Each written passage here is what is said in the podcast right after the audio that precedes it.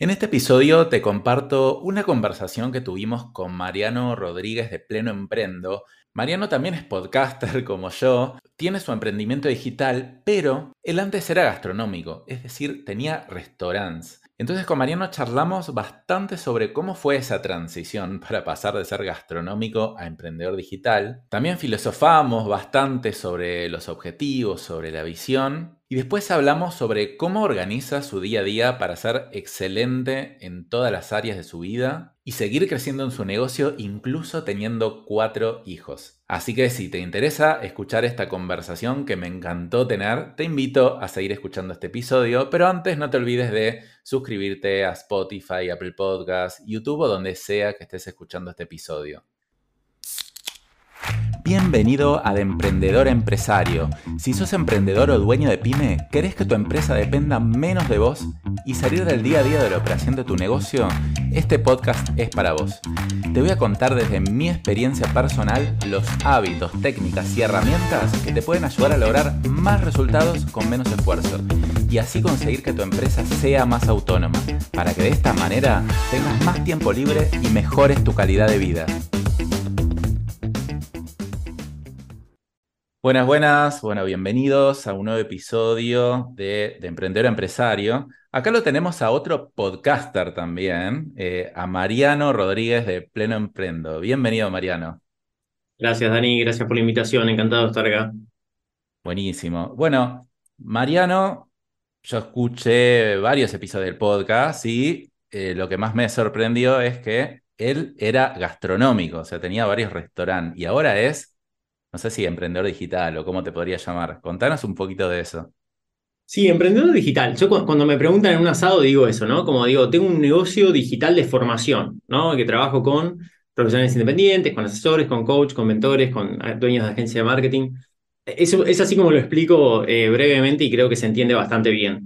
Em, exactamente, emprendedor digital. Sí, antes era gastronómico, eh, fui siempre emprendedor, siempre definitivamente como el patrón en común de toda mi historia de los 18 años, siempre fui emprendedor, siempre digo que tengo, no sé si motivo de orgullo, pero siempre cuento que nunca, nunca tuve un sueldo, o sea, siempre viví de mis negocios, ¿no? De los 18 años, que siempre traté de ser lo más independiente posible de mi, de mi familia, eh, de mi familia de origen, ¿no? Y, y, desde ese momento que, que fui emprendedor hice Hice, hice, zapatillas, fabriqué zapatillas, después fabriqué tablas de surf, que fue algo que hice mucho tiempo mientras estudiaba, que estudié diseño industrial. Em, después tuve eh, un local de, de, skate y de longboard y, de surf y, de ese tipo de cosas, tipo de artículos técnicos y ropa. Eh, después tuve la franquicia, fui dueño de franquicia Subway, de, que, bueno, hice cursos en Estados Unidos y participé de, la parte de desarrollo de esa marca en Argentina, en, un momento de mucho éxito. Y después tuve una franquicia propia de, em, o sea, yo, yo tenía restaurantes y tenía el proyecto de franquiciar, después, bueno, cambié de rubro, pero tenía de comida por peso, cuando también estaba muy de moda y muy en crecimiento. Y después llegué a Pleno Emprendo, ¿no? Eh, que fue como bastante, de forma bastante orgánica y, y, con mucha serendipia también ahí, con mucha suerte buscada en, el camino, me parece. Está bueno. O sea, bastante, bastantes cosas probaste, bastante cambio de rubro. ¿Por qué, por ejemplo, te cambiaste a lo digital y no seguiste con el tema de, de franquicias, porque sería como la evolución natural de un gastronómico, ¿no? Está bien, vos no sé si sos gastronómico, sos más emprendedor y sea, agarrás lo que, lo que más funciona, más te gusta en el momento, ¿no? Exacto. Bueno, a ver, yo creo que estaba con, tenía marcos mentales eh, que eran correctos, pero incompletos en, en su momento. Yo venía de, de, vamos a decir, de, de, leer Kiyosaki, viste, Padre Rico, Padre Pobre, y de volverme loco buscando oportunidades de negocio, pero sin involucrar la parte vocacional, ¿no? De, todo el asunto. Yo la dejaba fuera del combo, pensaba que era algo como de, de hippies, ¿no? O sea, y yo me, consideraba una persona de negocio. Y después me di cuenta que esa cosa que me parecía muy hippie en su momento, en realidad era muy interesante involucrarme en el negocio porque no solamente que te hacía que la pases mucho mejor, sino que además que te daba como esa milla extra de, de energía que necesitas todos los días para poder eh, eh, diferenciarte y hacer una diferencia con, con, tu, con tu trabajo ¿no? y con tu negocio. Con lo cual, cuando, cuando, cuando aprendí eso, fue como, me, me voló la cabeza, me costó mucho, ¿no? Porque en parte fue aceptar que había estado, no equivocado, pero con información muy insuficiente durante los, los 15 años anteriores, ¿no? Entonces fue como bastante difícil aceptar eso para mí. Esto fue hace, no sé, el 2018. Pero cuando una vez que lo acepté dije, ok, bueno, hasta ahora estuve con un marco mental insuficiente, vamos a, vamos a, dar eh, vuelta de página y empezar de vuelta. Y me empecé a poner en contacto con personas que tenían negocios digitales, que estaban ganando mucha más plata, que hacían lo que les encantaba hacer, eh, que este, tenían una posibilidad de diseño de vida enorme porque les, les daba eh, libertad de locación, libertad de tiempos, libertad. Entonces dije, che, para, esto quiero ir por acá, no sé cómo, pero quiero ir por acá. Eh, y en ese momento yo ya estaba eh, de manera voluntaria, o sea, por, por voluntariado, estaba ayudando a personas en, en, Inicia, que es una, sé, quizás lo conoces, una fundación de emprendedores. Y yo era mentor ahí, entonces mentoreaba a gente y coordinaba directorios coordinados, que es un tipo como un sistema de mastermind que, que tienen ellos. Y me encantaba. Eh, no solamente me encantaba, sino que las personas a las cuales acompañaba tenían muchos resultados, ¿no? Eh, con las cosas que yo podía eh, que yo venía hace décadas leyendo y cosas de negocios, de marketing, de productividad. Entonces, claro, dije, bueno, para, acá hay algo, ¿no? Y, y, en el medio también me pasó que con, con mi mujer, que es nutricionista, también, naturalmente, yo le daba ciertos consejos o, le ayudaba a tomar decisiones, mejor dicho, ¿no? Y la asesoraba y también la, venía rompiendo. Eh, entonces dije, para acá hay algo, o sea, acá hay algo. Definitivamente acá hay, hay, algo que está en, mi zona de genialidad, que es poder pensar en una estrategia integral eh, para el negocio eh, unipersonal de, otra persona, ¿no? En, en, ese momento unipersonal, o sea, como profesional independiente. Em, y la verdad es que lo empecé a hacer así. Empecé a comunicar por, por redes sociales en, en la época de oro de Instagram, donde hacías una historia y todo el mundo la veía, cosa que ya no sucede más. Eh, y empecé a hacer eso y empecé a tener eh, mucha interacción y las personas me escribían, les vendía el servicio en ese momento súper barato. Pues necesitaba todavía tenías el restaurante, todavía tenías lo gastronómico. Todavía tenía el restaurante. Ah, Exactamente siempre cuento que ese, ese pasaje, si querés nos metemos ahí, eh, ese pasaje fue súper interesante porque yo en ese momento trabajaba 14, 16 horas, yo tenía eh, dos restaurantes con 16 empleados, tenía 300 tickets por restaurante, o sea, 600 tickets por, día, era una locura operativa, pero una locura. Mm. Y en ese momento dije, bueno, a ver, o trabajo en vez de 14, 20 horas por día, cosa que no era viable, porque yo ya tenía hijos, tenía, bueno, tenía un cuerpo que alimentar, básicamente, eh, era persona. Entonces, era, era muy irresponsable de mi parte hacer eso. Eh, y la otra opción era, bueno, ok, eh, cierro los restaurantes, pero no lo podía hacer porque en ese momento yo vivía de eso, o sea, mi, mi familia pagaba el colegio y el supermercado con eso. Y, y, y, la otra opción era, bueno, listo, dejo de lado esta vocación que tengo por, por ayudar a los demás y no sé, y me olvido de que esto fue una, una idea. Y en ese momento yo ya estaba con ciertas herramientas de productividad que las venía mirando por ahí diciendo como, che, esto puede ser interesante, ¿no? Entonces, ahí fue cuando me metí de lleno, que el primer libro que leí bien eh, paradigmático al respecto fue La Semana Laboral de Cuatro Horas de, Tim Ferris, que me cambió el bocho y desde ahí empecé a ser un fanático absoluto. Y de hecho, los primeros dos años de Pleno Emprendo fueron muy orientados a eso. Y lo que conseguí en concreto fue liberarme los martes y los jueves para dedicarme a Pleno Emprendo. Y eso fue como mi primera gran victoria, si querés, y, que hoy no estaría hablando con vos. O sea, nada de lo que hoy construí hubiese sido posible si no fuera por esa ventana de tiempo que me había construido, que me, que me pude construir ahí. Contame de eso, a ver, ¿cómo lograste, siendo un dueño de restaurante, tener dos días libres por semana? No es, no es común. No, no. en la práctica, ¿qué hiciste? No. Mm hace mucho que no lo pienso. A ver, creo que lo más importante fue sentarme a ver qué tareas hacía yo, cuáles estaban en el espectro más operativo y repetitivo, para poder delegarlas dentro del equipo, que en ese momento también puse la figura de encargado, ah, que fue Jere en su momento, una persona con la que sigo haciendo cosas, de hecho. Eh, entonces puse esa figura, pero no, no fue tanto la, el poner la figura, porque eso, es un error que cometen muchos dueños de negocio, es decir, de, poner todas las fichas en, bueno, le pago más a esta persona y le pongo el rango de, y tipo, pero eso es como es la, la última, la, la frutilla del postre, tipo, tenés todo un trabajo anterior, ¿no? Entonces, ese trabajo anterior para mí fue lo importante que digo, bueno, a ver, ¿qué estoy haciendo acá? Y digo, claro, yo estoy tomando, estoy, eh, por ejemplo, mandando los pedidos a, los proveedores, por ejemplo, ¿no? O sea, que eran 15 proveedores, una locura. Me llevaba, claro, no sé, por ahí, una hora y media por día. Decía, bueno, a ver, en, la, en, toda la semana tengo ocho horas por ahí de esto. Bueno, ocho horas ya tengo un día. Entonces, si yo delego la toma de pedidos, o sea, el hacer los pedidos, yo ya me estoy liberando un día entero de trabajo, con lo cual voy a trabajar en esto.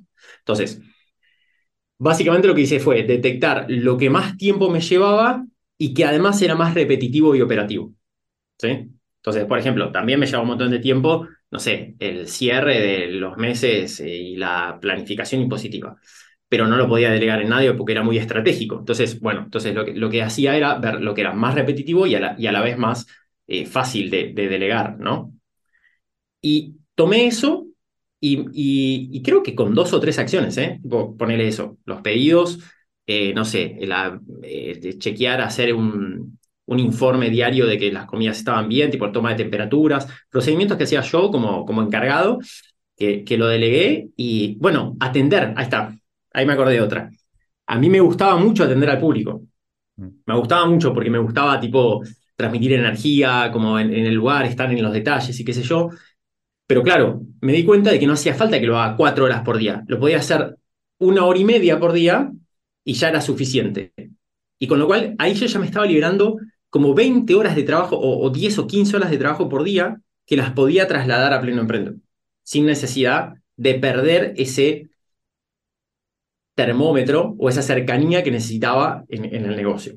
¿Se entiende? O sea, sin relegar eso, podía liberarme mucho tiempo. Entonces fui como haciendo un trabajo fino con mis tareas eh, con las operaciones que estaban, donde yo estaba involucrado en, el restaurante y fui como, eh, o sea, identificándolas, sistematizándolas, delegándose a las otras personas, primero yo estando muy cerca y cuando veía que funcionaba, ahí ya terminaba como de soltarle la mano, ¿no? Pero siempre con esa transición.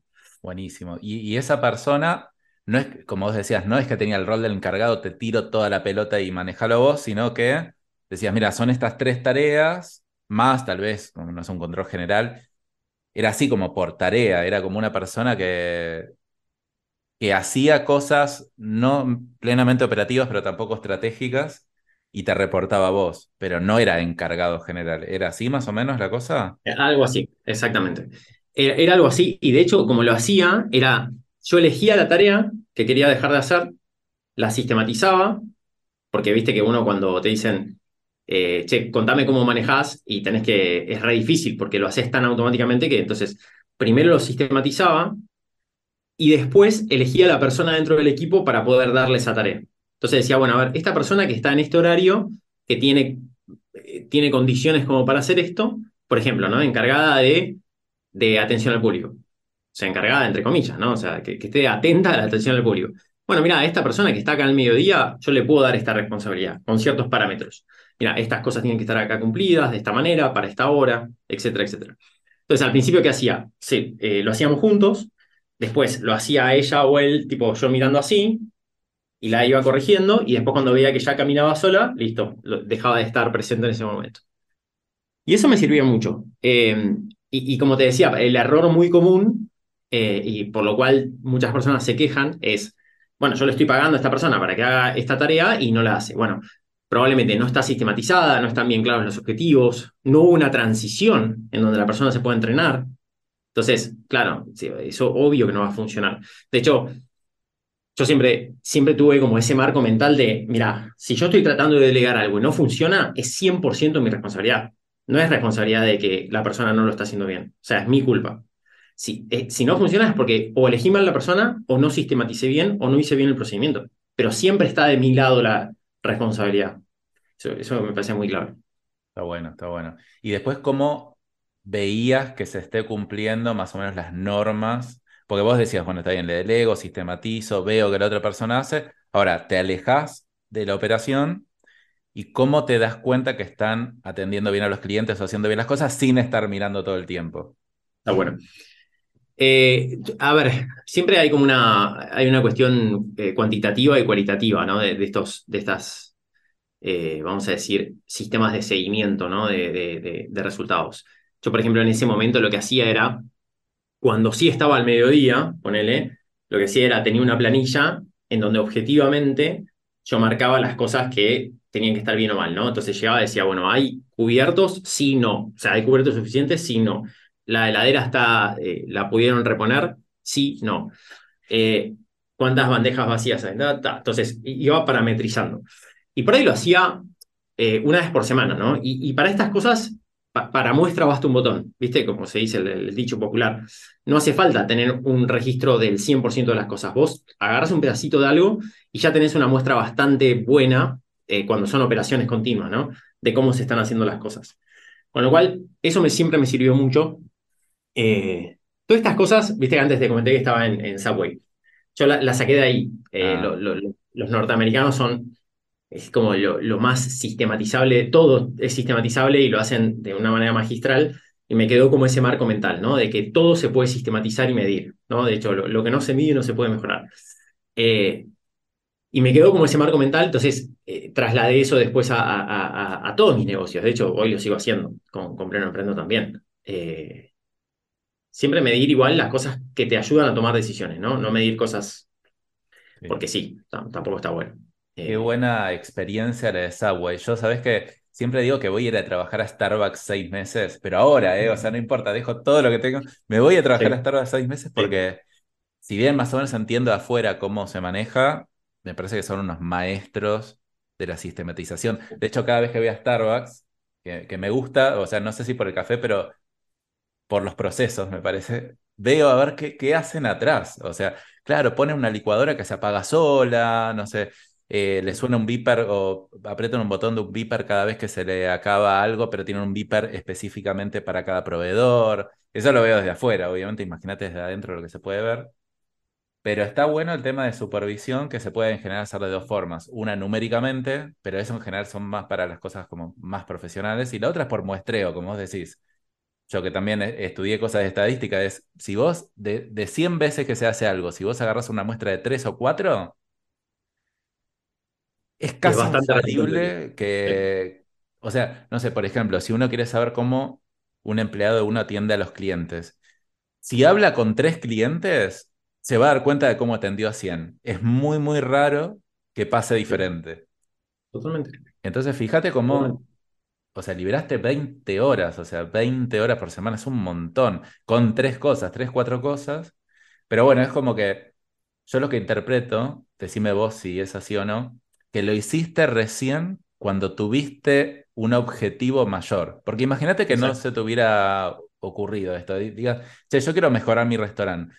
No sé si hubieras hecho todo este trabajo para liberar dos días, ¿no? O sí, o cómo, lo pensás vos eso? No, está buenísimo lo que decís. Eh, no, no lo hubiese visto. O sea, no, no, hubiese sido suficiente la motivación para poder pasar por eso tan incómodo que, que fue esa, esa, esa esa sistematizar, sistematización y, delegación. Eh, sí, me, viene a la cabeza esta, esta frase de para, para, decir, para, para, decir que no tenés que tener un sí fuerte, ¿no? O sea, mm. yo para poder decirle que no a, que mira, no voy a ir estos dos días, que, que fue todo un proceso, pero tenía un sí muy fuerte, que es, yo tenía esa sensación, viste, interna de decir, si me sale lo de pleno emprendo, me va a cambiar la vida fuerte. O sea, me va a cambiar la vida por completo. Si esto me sale bien, es como estoy haciendo una, eh, que me va a cambiar la vida. A mí y, a mis hijos también, por, por, por, infinidad de cosas. No solamente porque voy a ganar más plata, sino también por el estilo de vida que voy a poder tener, que me va a permitir estar mucho más presente y ser un mejor modelo para ellos.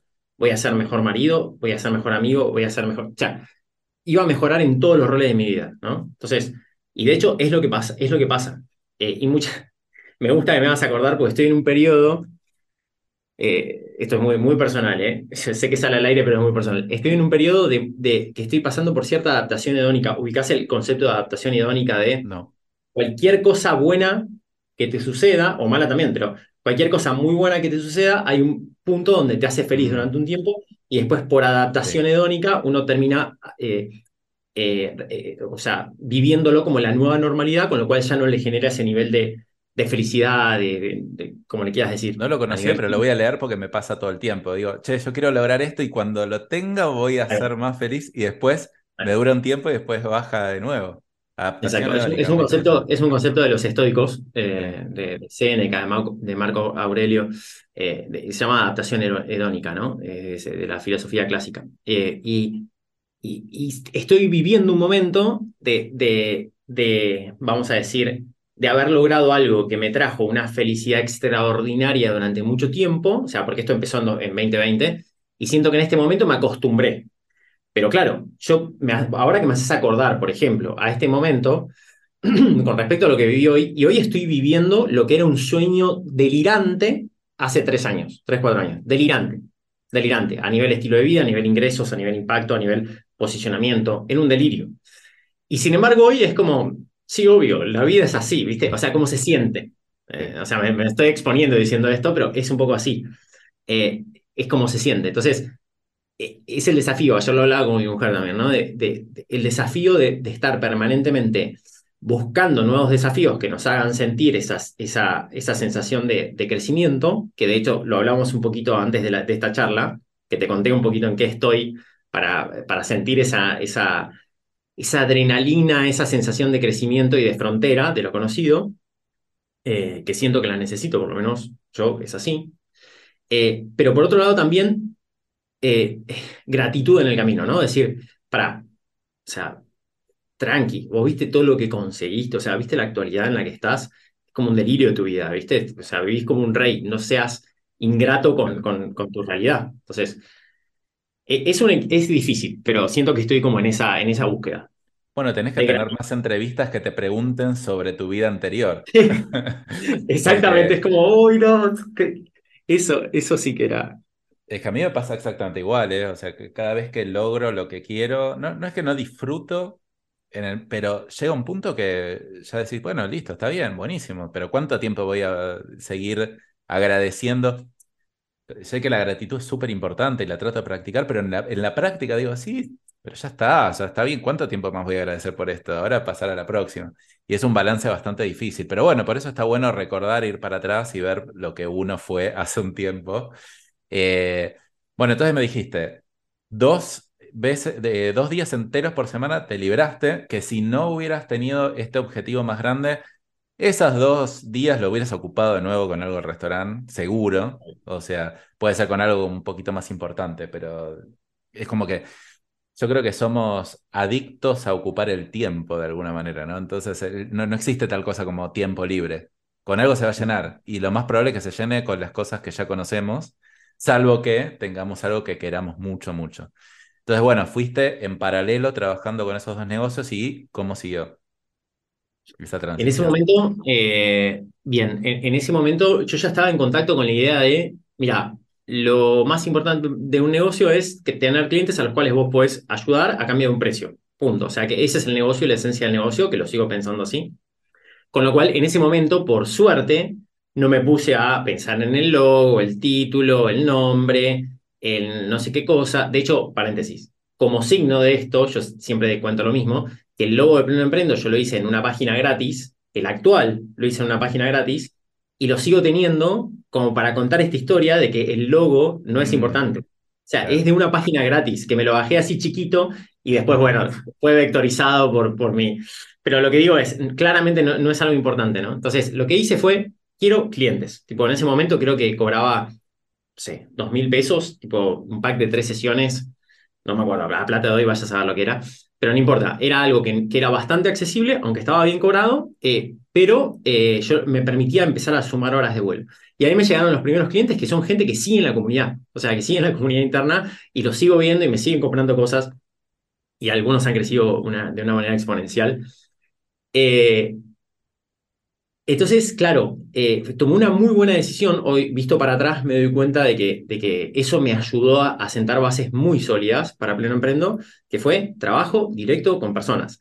En ese momento no tenía un nicho elegido, entonces trabajaba con dueños de negocio, no sé, comerciantes, gente que trabajaba en relación de dependencia que quería tener ingresos extra, trabajaba con, muchas personas diferentes, haciendo mucho foco en lo que era mi fortaleza en ese momento, que era la productividad personal y el marketing sea, esas dos cosas que eran lo que más manejaba. Entonces, trabajaba mucho en procesos, en, organización, esto que te acabo de contar, ¿no? Porque era como mi, mi fortaleza de ese momento. Y después con el tiempo eh, al año, ponele, vamos a decir, esto fue, sí, qué sé yo, 2018, 2019.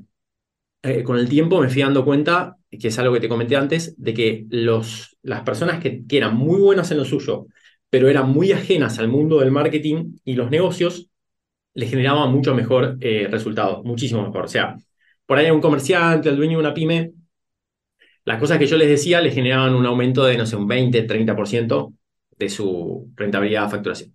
Y a estas personas lo multiplicaba, o sea, era 200, 300, 400, 500%. Era una locura. Entonces dije, para, acá, acá hay un negocio.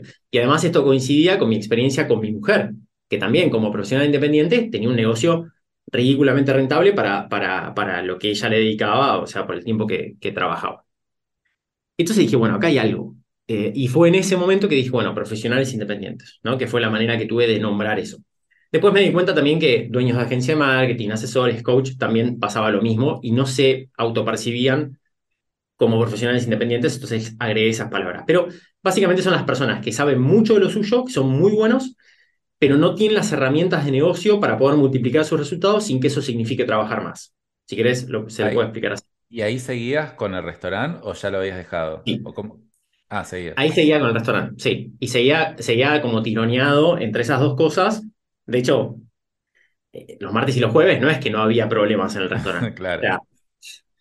pero me importaba un carajo. Era, al mediodía, yo le decía, mira, hasta el mediodía no voy a ver el celular. Llámame las veces que quieras, no lo voy a ver. Y era un talibán de eso, ¿eh? O sea, yo tenía a mis clientes o tenía que escribir un artículo, que en ese momento escribía artículos, o hacía el podcast, y no me sacabas de mi concentración, porque obvio, si yo agarraba y veía, che, el, de la papa no vino y no tenemos papa frita para hoy al mediodía, a las 9 de la mañana, no podía escribir sobre negocios, ¿entendés? O, inspirar a otra persona. Era imposible, pues estaba pensando en la papa frita. Entonces, necesitaba como time blocking extremo. Eh, y en ese momento seguía, sí, seguía con, ese, con, ese, con, esas dos actividades. Y pasó lo mejor que me pudo haber pasado a mí, que fue muy malo para mucha gente, pero para mí fue espectacular, que fue la pandemia. O sea, cuando llegó la pandemia, yo tenía dos restaurantes de comida por peso, que básicamente vendían cuando había mucha gente acumulada arriba de la comida. O sea, era, era así, era el anti era el antiprocedimiento COVID, ¿viste? Entonces, ¿qué pasa? Yo cuando vi todo eso, te juro que fueron dos días, ¿eh? Viste que fue muy de un momento para el otro, el 2020. Yo dije, ¿se terminó? ¿Se terminó? Porque ponerle que en ese momento el escenario más eh, eh, bueno, vamos a decir, más optimista eran de tres meses. Yo no iba a estar tres meses pagando el alquiler y sueldos, porque yo ya quería salir de ese negocio. Claro. Entonces dije, no, ¿sabes qué? Chau. Y en ese momento además estaba la doble indemnización, era un quilombo tremendo. Pero dije, mira, voy a aprovechar, negocié muy bien con todo el equipo, todos se fueron contentos, pero, pero o sea, arreglé bien, bien desde el punto de vista del negocio y desde el punto de vista de ellos, de los dos, eh, para, que, para, para, que para que todos eh, puedan firmar bien la salida. Eh, arreglé con el dueño del, del lugar, rematé todo, Tipo, rematé todos los equipos, que era una fortuna. Ahí perdí un montón de plata, obviamente, porque yo los compré, los compré nuevos y los vendí a precio de remate. Em, pero fue una charla con mi mujer que me, acuerdo en su momento que esto le puede servir también a tu audiencia y que es lo que yo le pregunto a la gente que está en esa situación también es, mira, más allá del costo hundido, ¿no? Porque hay un sesgo de costo hundido acá muy importante que es yo ya invertí mucho acá, entonces no lo puedo abandonar. ¿no? Es muy fuerte eso, trabajando en nuestra cabeza. Pero si, si dejamos eso de lado, racionalmente aunque sea, lo dejamos de lado, tus próximos cinco años, cinco, tus próximos cinco años, ¿dónde va a rendir mucho más tu tiempo, tu atención y tu energía? Si lo pones en dónde. Si, si lo pones acá, si lo pones en el medio o si lo pones acá. Y me acuerdo en ese momento que fue una charla con mi mujer que fue, no, claramente el tiempo de tus próximos cinco años va a rendir mucho más acá porque estás en tu zona de genialidad, porque, porque haces la diferencia, porque realmente tenés un diferencial muy importante. Y en ese momento era, ganaba dos mangos con eso, ¿eh? o sea, fue toda una apuesta. Bueno, y no me equivoqué, era, era por ahí. Qué bueno que igual ya lo habías empezado, ¿no? Porque si te hubiera agarrado pandemia y no hubieras ni siquiera probado un poquitito, bueno, eh, hubiera sido más difícil. Pero yo creo que está muy bueno como moraleja que uno tiene que querer algo muy, muy fuerte para poder traccionar y salirse de la operación de negocio, que es en general lo que, lo que hablo en este podcast. Insisto mucho con el tema de tener objetivos o visión a largo plazo. No mucha gente me da bola. No entiendo todavía bien por qué. O sea, e, empiezo a encontrar como algunos motivos como, bueno, pero no sé lo que quiero, me da miedo tal cosa, si me pongo un objetivo, entonces ahora tengo que cumplirlo, si no lo cumplo voy a sufrir. O sea, no, no desglosé todavía cuáles son las razones, pero sigo insistiendo con que cuanto, con cuanto más gente hablo, como Mariano, y veo que progresaron y lograron un montón de cosas que quisieron, pero fueron muy difíciles de transicionar, siempre hay un objetivo o una visión muy clara y muy concreta, porque si no, todo te tira para atrás. Así que bueno, ahí pasaste a lo que, a lo que haces ahora, que bueno, eh, ya lo haces hace cuánto tiempo, como dos, tres años más o menos.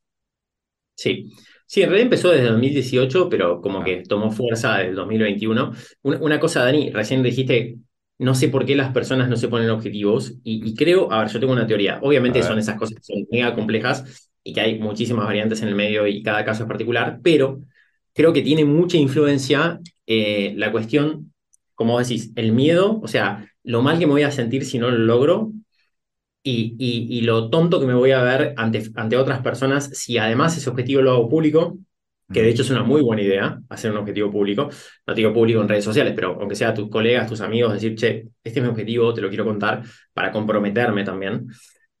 Eh, porque muchas veces lo que hay entre los objetivos y uno es la, la resistencia, ¿no? O sea, la, incomodidad, no, no, tanto el saber qué hacer, que por, lo general todo el mundo sabe, el tema es lo que hay entre, entre eh, esa resistencia, ¿no? Y esa incomodidad. Esto se ve muy claro en los objetivos de, físicos, por ejemplo, de, de, cambios físicos. Che, ¿qué tenés que hacer para estar entrenado en forma fit con el cuerpo de tus sueños? Es muy simple lo que tenés que hacer. O sea, te diría que si le preguntas a ChatGPT y te lo dice perfecto. Ahora, ¿qué, hay entre medio de, de, la información, o sea, del resultado y tu actualidad? La presa, o sea, el no superar esa incomodidad de entrenar todos los días o de comer lo que hay que comer, punto. Entonces, con los negocios pasa un poco lo mismo.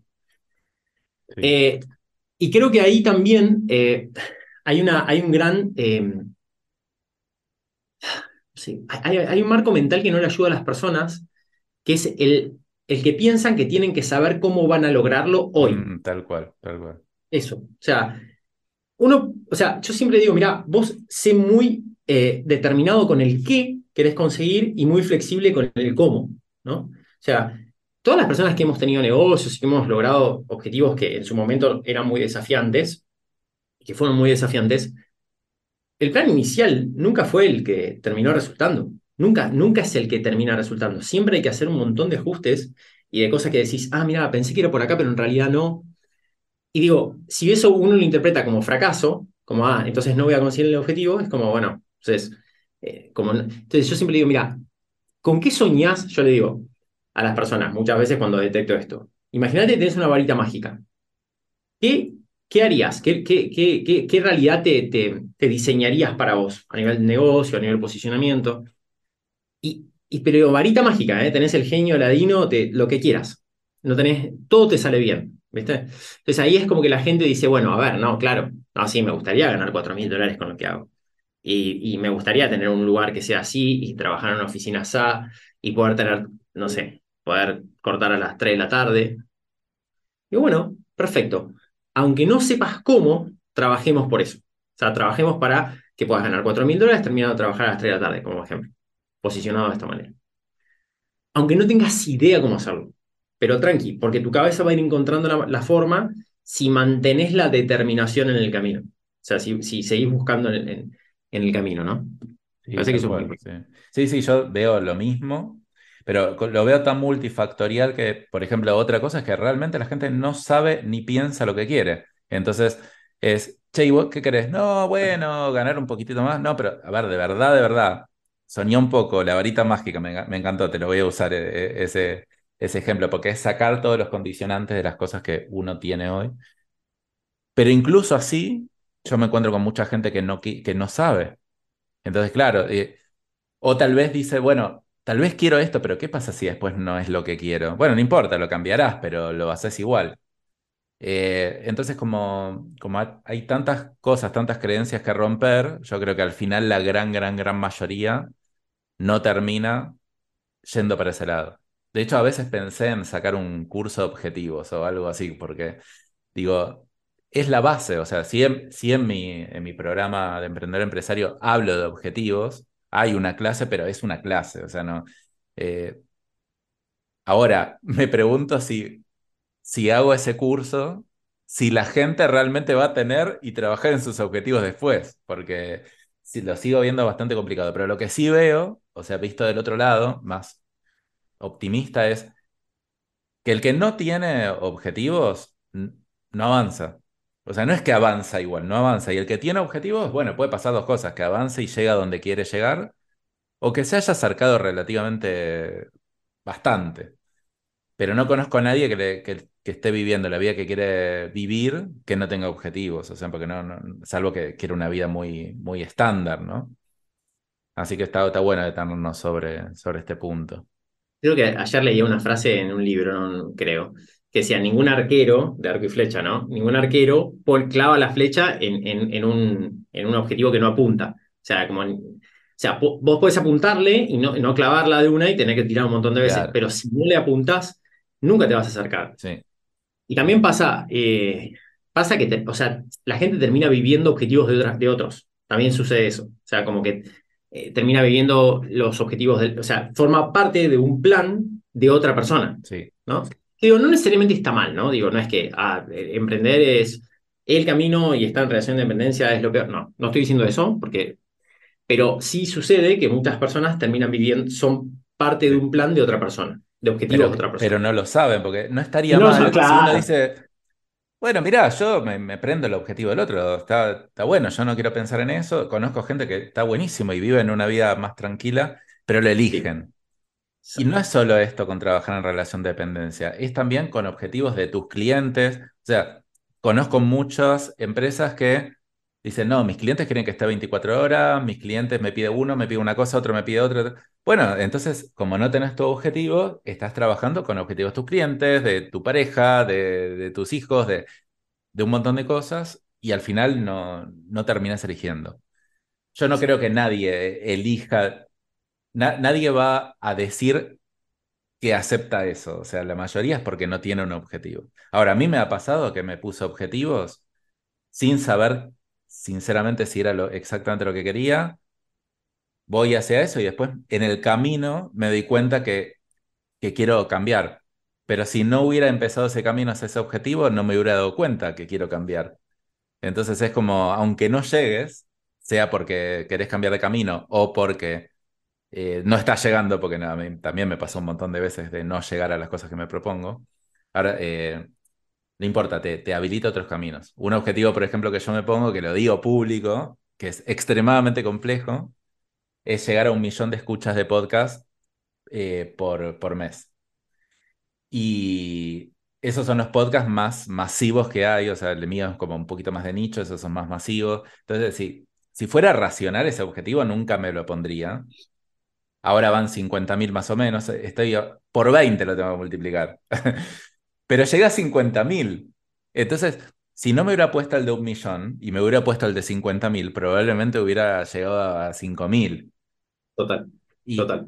No tengo la menor idea cómo voy a hallar un millón. Tampoco sé si voy a hallar un millón.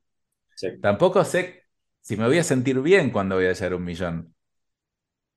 Pero es un norte, es una forma de medir.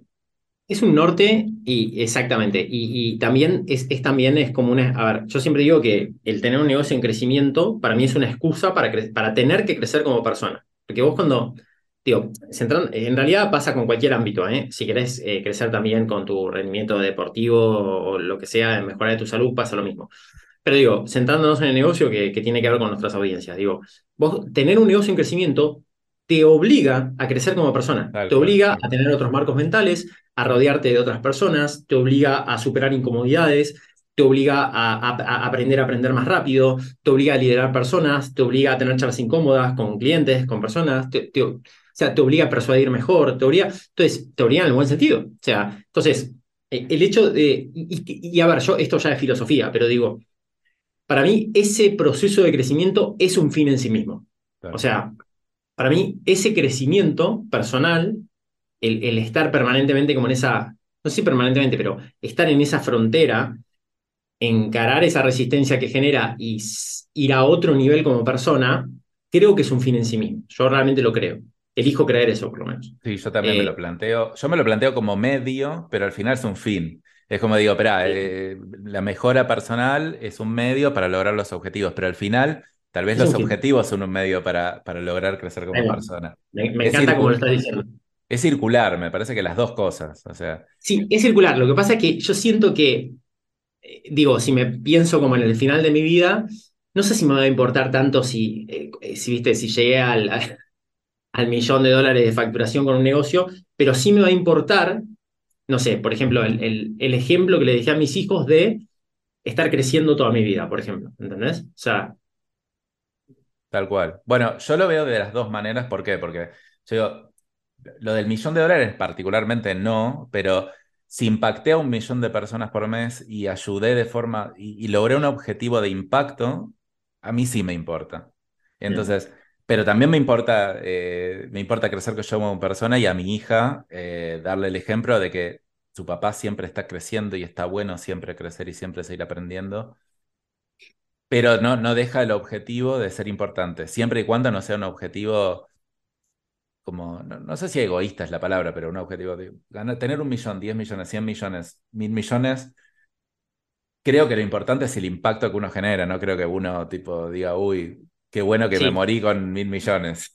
Claro, por eso, yo creo que no. Igual, mira, te, te, planteo, es súper interesante la charla, esto del impacto. Yo creo que también, eh, no sé, por ahí estoy influenciado por eso, por, ciertas ideas de, mi formación. Eh, pero es como que a veces me pienso o, siento que, que, esto de, o sea, creo que suena muy bien, y yo también lo busco, eh, lo de impactar a, muchas personas y agregarle ceros a eso pero la realidad es que después lo que uno le hace más, más tangiblemente feliz, vamos a decir, que realmente te cambia como la percepción de la vida, es más cuando vos ayudás a personas con nombre y apellido. No, sé si te pasa a vos también, pero como que tipo, vos ves tipo 50.000 o un millón de descargas o lo que sea, y es como, bueno, buenísimo, pero la realidad es que después cuando yo tengo una llamada con una persona que entra de una manera y sale de otra, en una llamada, eh, y, se va con otro paradigma de, su negocio o lo que sea, cómo me hace sentir eso es mucho más fuerte que, que si veo un cero más en, en, las descargas de Spotify, que no me cambia tanto, o sea, eh, internamente, o sea, sé que es bueno para el negocio, pero digo, no sé si me cambia tanto. Y, cuando veo eso como historias con nombre y apellido, es como que me, me llega mucho más, ¿no? Entonces digo, nada, reflexión colgada, pero, pero creo que, pero me encanta que se haya vuelto filosófica la charla, porque esto no, no es planificado, pero a mí me, o sea, si fuera por mí tendría un podcast de filosofía.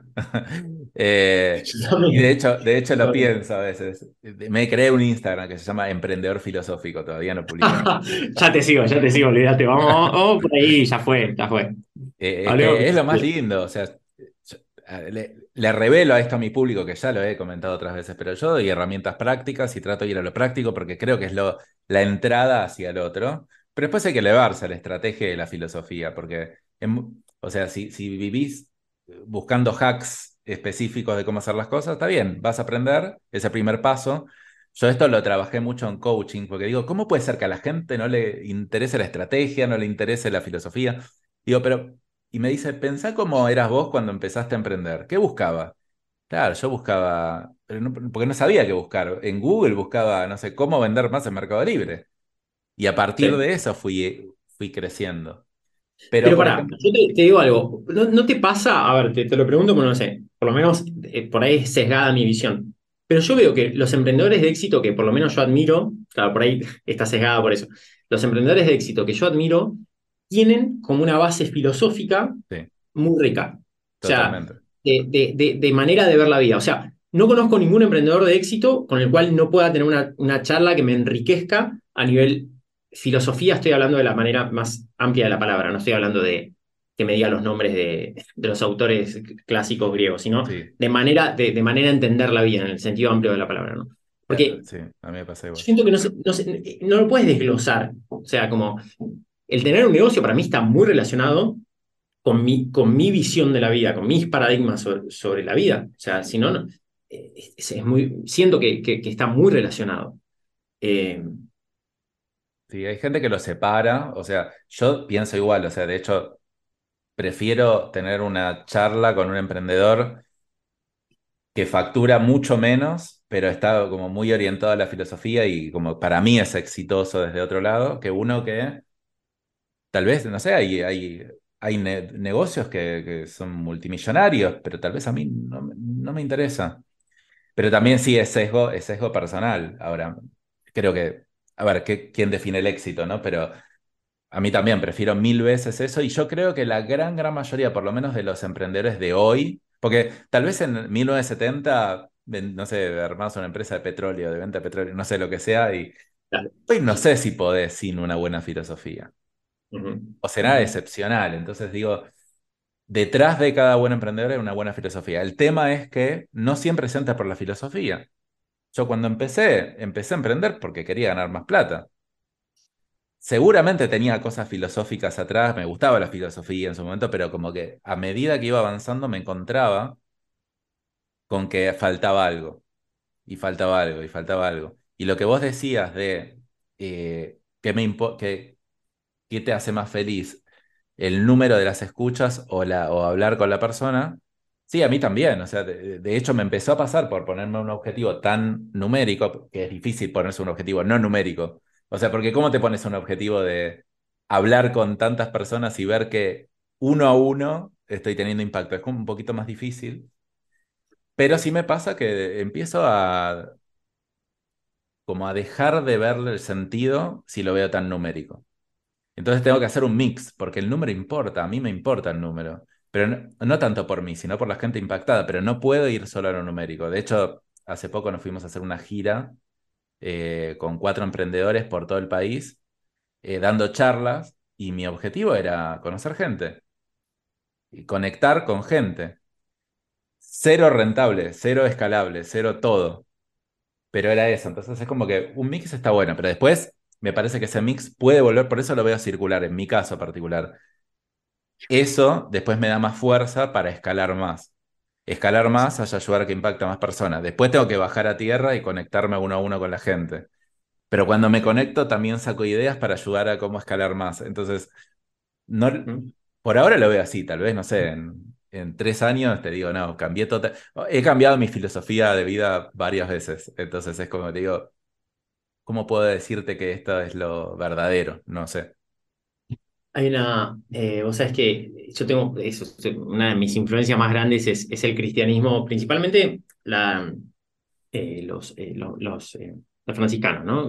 durante muchos, muchos años tuve muchos retiros y mucho contacto con, con, con los frailes franciscanos. y una de las cosas que quizás que más me llegaron a transmitir, que de hecho también el estoicismo habla mucho de esto, es de que la filosofía, o sea, porque la religión no deja de ser también una filosofía con, con otras estructuras, si querés, pero deja, no deja de ser una filosofía, una manera de ver la vida y de entender y de ordenar tu estantería de prioridades, eh, tiene que ser transversal a tu vida. O sea, si, si, si la filosofía es algo para el domingo cuando vas a misa, si, en el caso de los cristianos, no te sirve de nada. O sea, tiene como que estar en cada rincón de tu vida. Si no está en cada rincón, no sirve de nada, es, es, estético. Es como, bueno, yo voy a misa, ¿entendés? Como te, lo cuento, ¿entendés? O, o, leo libros, es lo mismo, ¿viste? O sigo el club de las 5 de la mañana, no sé qué cosa. Como, es todo bla, bla, si, no tiene como una, una transversalidad. Entonces, esto de, eh, yo me gusta entender la filosofía de esa manera, ¿no? Como el conocimiento, ¿no? Eh, el entendimiento de la vida, pero que atraviesa todo, o sea, todas las relaciones, todos los momentos de tu día, si no, no tiene mucho sentido, no es un lugar aislado, ¿no? Es como una cosa que atraviesa. Sí. De hecho, yo digo que para mí los, eh, los dos libros, bueno, son tres, lo que pasa es que uno es bien de plata y otros no.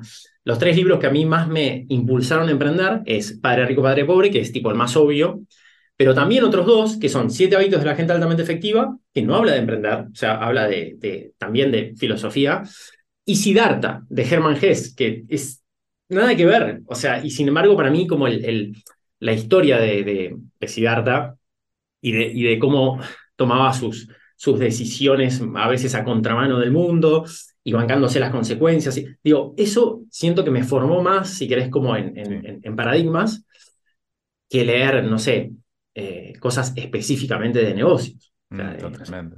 Yo leo más cosas, hoy casi no leo nada de negocios.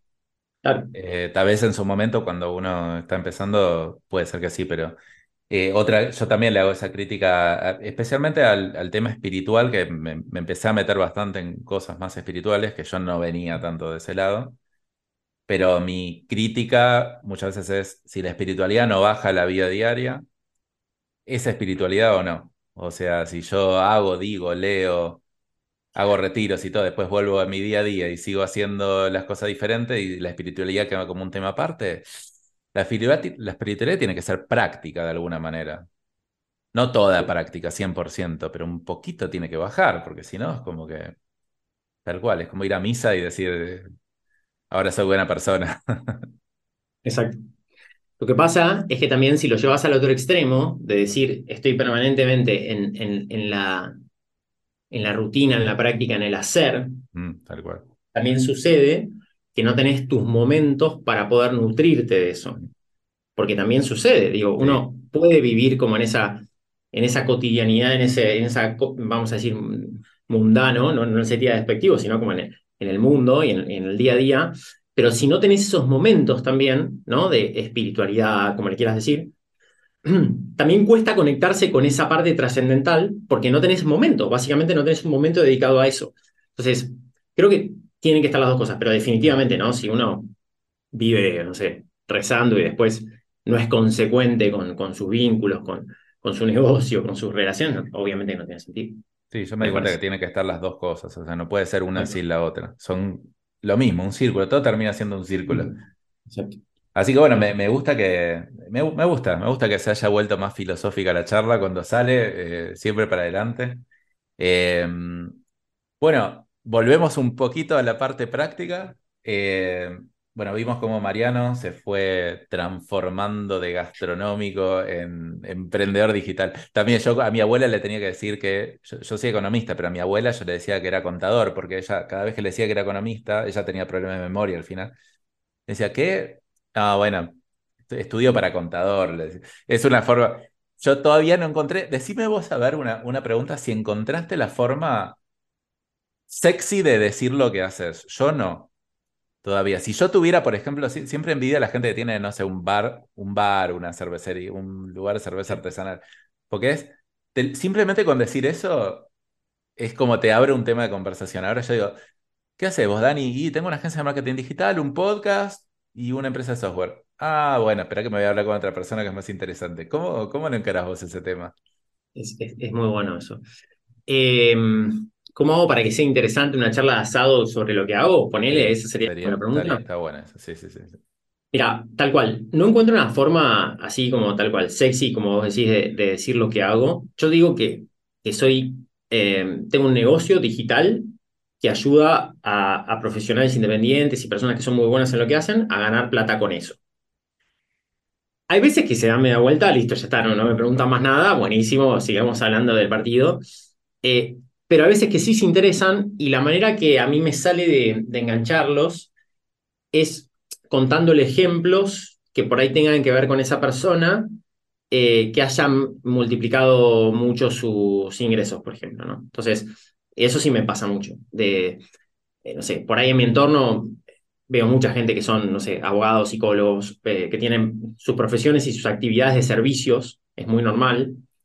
Entonces, un poco le digo, claro, eh, eh, no sé, a ver, ¿y cómo sería? Bueno, viste que vos sos psicólogo, bueno, mira, por ejemplo, estoy trabajando con una psicóloga que tenía tal y tal problema, cobraba súper poco, entonces yo le ayudé a, que valore un poquito más eh, lo que hacía, hizo tal y tal cambio, y pasó de 1.000 a 3.500 dólares por mes. ¿Cómo que pasó a 3.500 dólares por mes? Sí, por tal y tal cosa, pero ¿cómo hizo para subir los precios? ¿Cómo, ¿cómo se lo pagaba? Ya está. No, bueno, lo que pasa es que construyó su propio embudo de venta de esta, de esta manera, bla, bla, bla. Ah, pero yo ni loco hago eso porque para mí eh, hablar de eso en, en, redes es, es eh, una mala palabra. Y bueno, depende. ¿Depende de qué? Bueno, sea, es Está bueno, así. está bueno, pero ya La en la conversación. Sí, sí, sí, Claro, sí. exactamente. Está buenísimo. Che, y Mariano, ¿cómo haces para organizarte en el día a día? Vos te- tenés varios hijos, ¿no? ¿Tenés eh, cuatro? Cuatro hijos. Explícame porque a mí con una sola se me complica. Sí, Explícame cómo, cómo o sea, no solo con el tema de los hijos, sino en general, como, sí. creo que me parece como es un tema bastante importante. Cuatro hijos, un negocio dedicado, concentrado, ¿cómo haces? Sí. Bueno, a ver, lo primero que tengo para decir siempre es, eh, a ver, mira, te voy a salir con una que no te esperas. Hace poco, hace relativamente poco estoy jugando al pádel, ¿no? Empecé a, a jugar al pádel hace poco. Estoy súper enganchado. Y me doy cuenta de que cuando juego con personas que juegan hace mucho tiempo, como todo lo que me tomo, me lo tomo muy en serio, entonces hay que hacer clases, hago clases, hay que entrenar esto, entreno esto, hago, to- hago todo en serio, incluso hasta jugar al pádel. Y claro, me doy cuenta que cuando juego con personas que juegan hace cinco años, no hay manera de que les gane. O sea, es imposible. Por más cabeza que yo le ponga, ¿no? Por más entrenado que esté. Y yo me tengo que, a veces me frustro y lo primero que digo es, claro, esta persona está jugando hace cinco años y está acumulando experiencia de hace cinco años, por ahí dentro de tres años yo le puedo ganar. Más allá de que no sea una competencia, lo que vos me preguntaste, lo primero que tengo para decir es, hace muchos años que vengo muy consciente y trabajando muy eh, intencionadamente en los sistemas para poder tener cuatro hijos, para poder entrenar dos veces por día, que es lo que hago, para poder tener todos los fines de semana libre, para poder trabajar seis o siete horas por día y tener un negocio que esté funcionando muy bien, sin problemas casi. Entonces, ¿pero por qué? Porque me vengo dedicando a eso con mucha eh, intención desde hace muchos años. Yo creo que, a ver, hay, hay muchas claves acá. Eh, primero, creo que el hecho de trabajar con, con mi mujer muy en equipo para que esto funcione es fundamental. Creo que el hecho de prestarle muchísima atención, quizás igual o más, a las cuestiones domésticas con la importancia que tienen, porque muchas veces se subestiman. Uno muchas veces pasa mucho tiempo haciendo cosas domésticas que son mucho más fáciles de delegar que cosas del negocio, que son mucho más difíciles de, de delegar, y sin embargo las sigue haciendo porque uno está acostumbrado y porque no se, no se frena a pensar. Entonces, nosotros hace mucho tiempo que ya venimos como re reclutando, entrenando gente que nos ayuda en casa, por ejemplo. Hay, todo el tiempo hay alguien que está cuidando a los chicos, limpiando, cocinando, con lo cual con mi mujer hacemos cero, o sea, o cortando el pasto, o lavando el auto. Hacemos cero, ¿eh? Cero ya hace unos cuantos años de cosas de la casa, porque sabemos que nuestro tiempo rinde más en, en nuestro trabajo. Generamos, no sé, por 10 lo que, lo que nos cuesta delegar eso, entonces lo hacemos. Con lo cual, eso ya es algo muy grande y, y, creo que debe ser lo que más impacto tiene. O sea, el hecho de que en la casa no nos lleve tiempo ni el cuidado de los chicos. Que ojo, con respecto a los chicos, quiero aclarar. No quiere decir que no los veamos en todo el día. Yo desayuno con ellos, almuerzo con ellos, los voy a buscar al colegio y ceno con ellos todos los días. Pero si no puedo o no quiero, o los momentos en el medio, cierro la puerta y no tengo que cuidarlos. O sea, estoy como, siempre tengo la libertad de trabajar cuando, cuando, cuando quiera o de entrenar. Yo creo que eso es una gran clave. O sea, eso es lo primero que tengo para decir y muchas veces yo trabajo mucho con las personas en esto porque dicen no tengo tiempo suficiente para trabajar, ¿no? Para comunicar, para vender, etc. Por lo general las personas tienen tiempo de dar el servicio, pero no de vender y de comunicar, mis clientes. Entonces, bueno, ¿de dónde sale el tiempo? No hay que ser nada raro. ¿Cuánto tiempo estás limpiando la casa por día? Dos horas. Cocinando, una. Listo, tenés tres horas por día para recuperar. Con eso te sobra para multiplicar por cuatro tu negocio. Entonces, empecemos por ahí. Eh, bueno, pero tengo que buscar a una persona. Y sí, hay que ponerse, tenés que hacerlo. Eh, a ver, eso, creo que eso es de las cosas más importantes. Después, eh, creo que tengo una, una regla así, digo, para, para dar grandes ideas, ¿no? Porque hay un montón de detalles, pero grandes ideas. Eh, yo de 8 a 13, ¿no? O sea, de 8 de la mañana a 1, eh, tengo un bloque de trabajo que es, o sea, lo, protejo con, con, uñas y dientes, o sea, tengo como, eh, viste, es un fuerte de distracciones y de, y, de, y de actividades o de cosas que se quieren meter ahí, que yo es tipo en este, de 8 a 13, que son 5 horas más o menos, sí, 5 horas, estoy tipo muy enfocado en las cosas más estratégicas importantes de mi, de mi negocio. ¿no?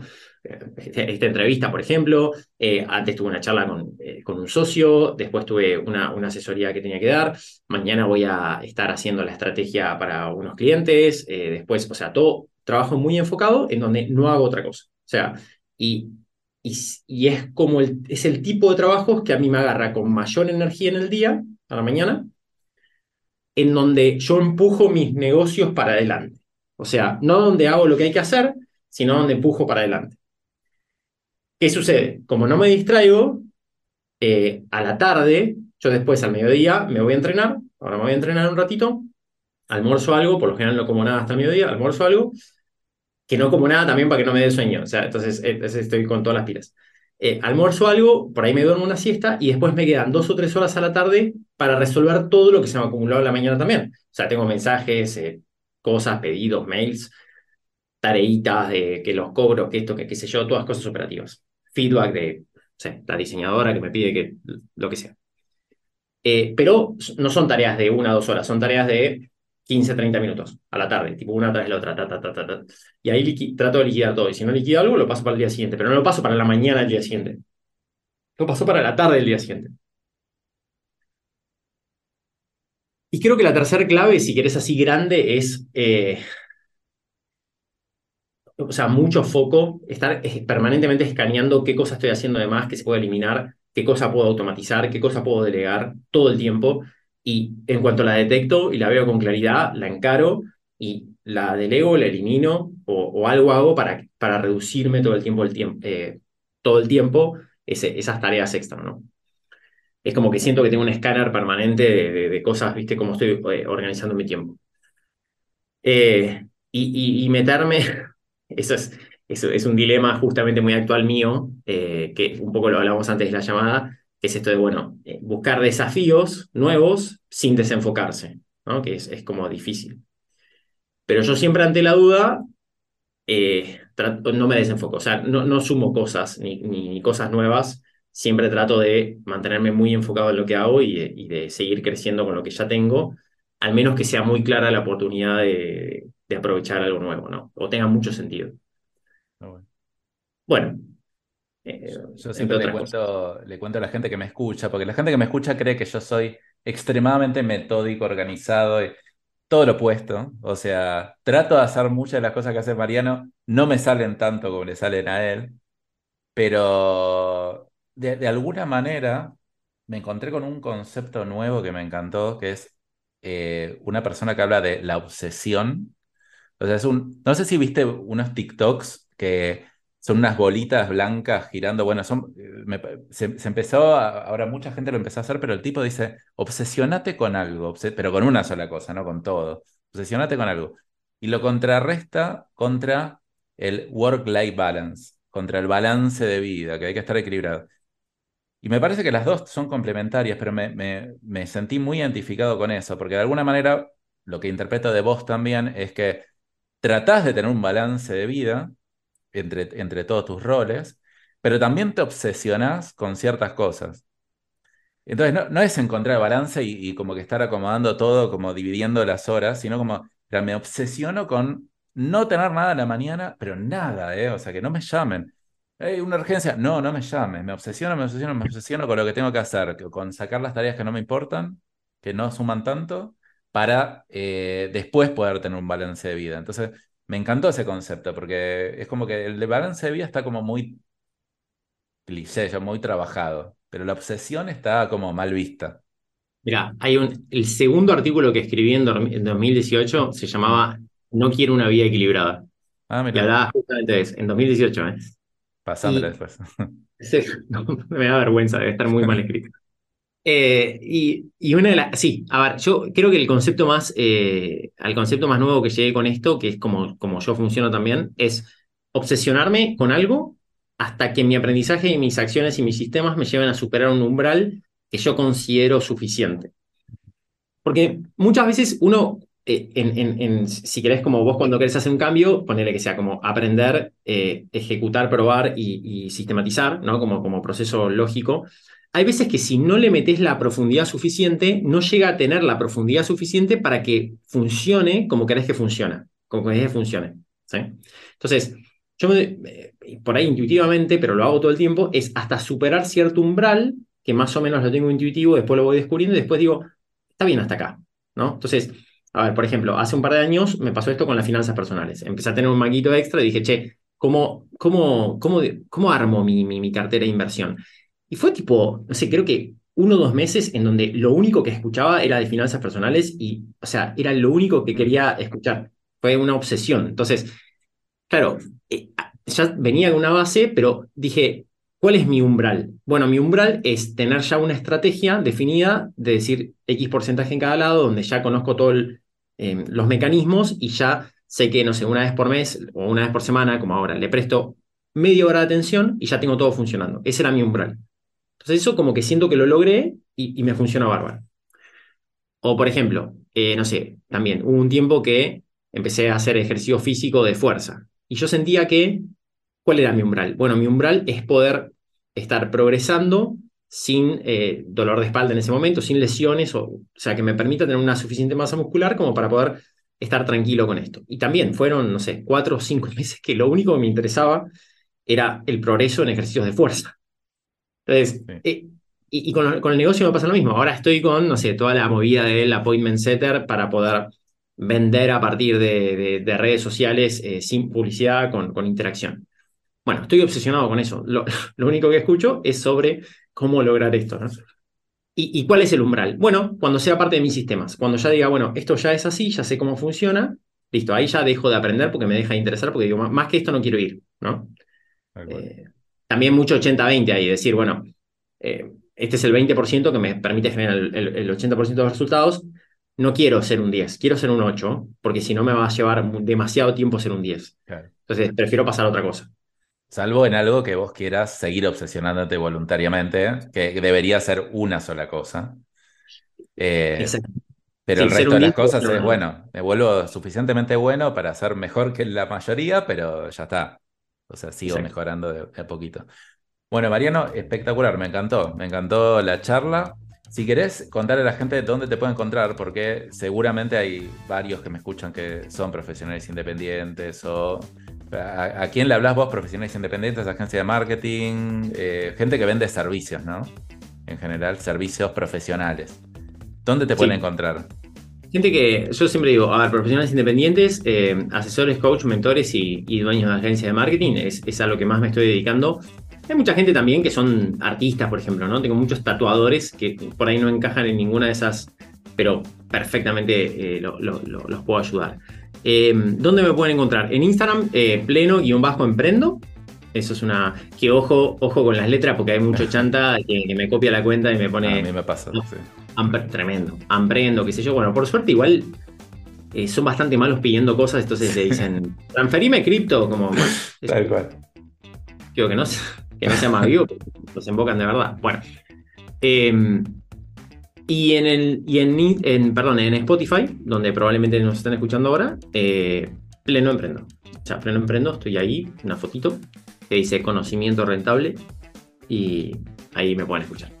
Buenísimo. Yo, yo le paso a, varios de tu podcast porque tal vez dicen, che, Dani, me sirve tu curso. Mira, la verdad que entonces están en una etapa donde o, es otro foco, otro tipo de negocios, lo que sea. Digo, no, te, recomiendo bastante. Hay dos o tres personas que, que sé que, que puedo recomendar y están buenas las cosas que hacen.